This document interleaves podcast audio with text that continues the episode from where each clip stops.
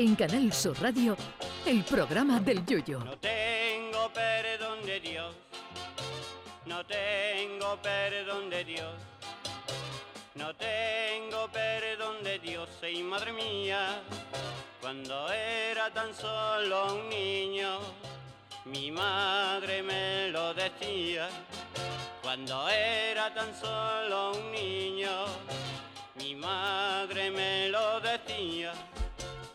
Tengo perdón de Dios, no tengo perdón de Dios, no tengo perdón de Dios.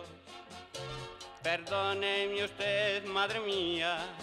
Solemos decir a menudo que el libro de los gustos está en blanco y pocas cosas son más ciertas en la vida. Un servidor se agobiaba hace bastantes años cuando las cosas no salían como yo quería y pensaban que no le iban a gustar todo, a todo el mundo.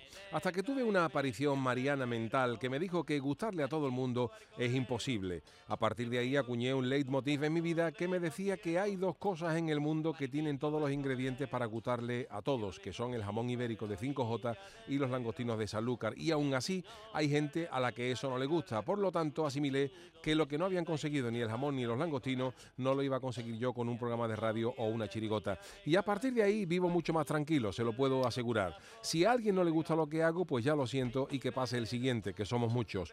Pero el problema a la inversa es más serio de lo que parece, es decir, cuando eres tú al que no le gusta algo.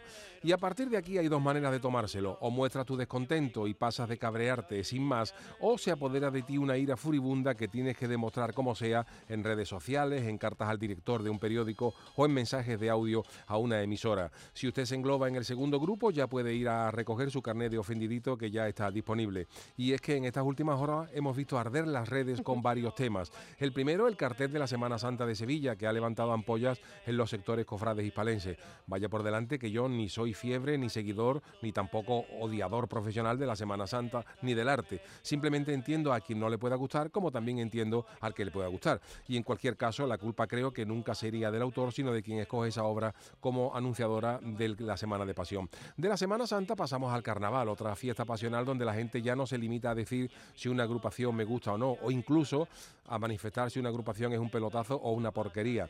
Ahora hay gente que por un paso doble quiere mandar a la hoguera algún autor. Sí, eh, hablo de Martínez Ares, que el año pasado sacó un paso doble a la exhumación de los restos de Queipo de Llano de la Macarena y ya por eso era el sucesor de Pablo Iglesias al frente de Podemos y este año le canta un paso doble a Pedro Sánchez a la amnistía y ya es acusado de almorzar todos los días con Santiago Abascal.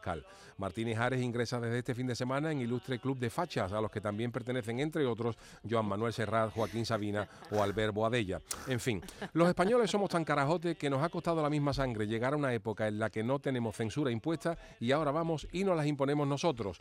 Ahora se lleva la libertad de expresión, pero solo la mía, la de los demás no vale. Y reitero que todo el mundo tiene derecho a que le guste una cosa o no y además manifestarse públicamente sobre eso, faltaría más. Lo que no se puede es decir tonterías porque como dijo Forrest Gump, un tonto es el que hace o dice tonterías. Y ya da igual que tú digas que eres rojo, de derechas, del Betty, del Sevilla, de los carteles tradicionales o de, los modernitos, porque siempre va a haber un tonto que te conozca a ti mejor que tú mismo. Hombre, por favor.